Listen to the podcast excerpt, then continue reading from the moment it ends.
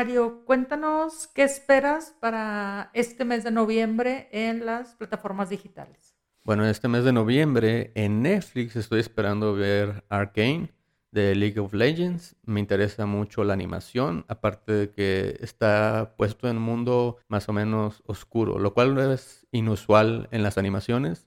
También estoy esperando la serie el live action de Cowboy Bebop, que está basado en un anime muy famoso dirigido por Shinichiro Watanabe y escrito por Keiko Nobumoto. Correcto. También de Netflix, para terminar, me interesa ver lo que es eh, Masters of the Universe Revelations parte 2 para ver cómo termina Kevin Smith su historia.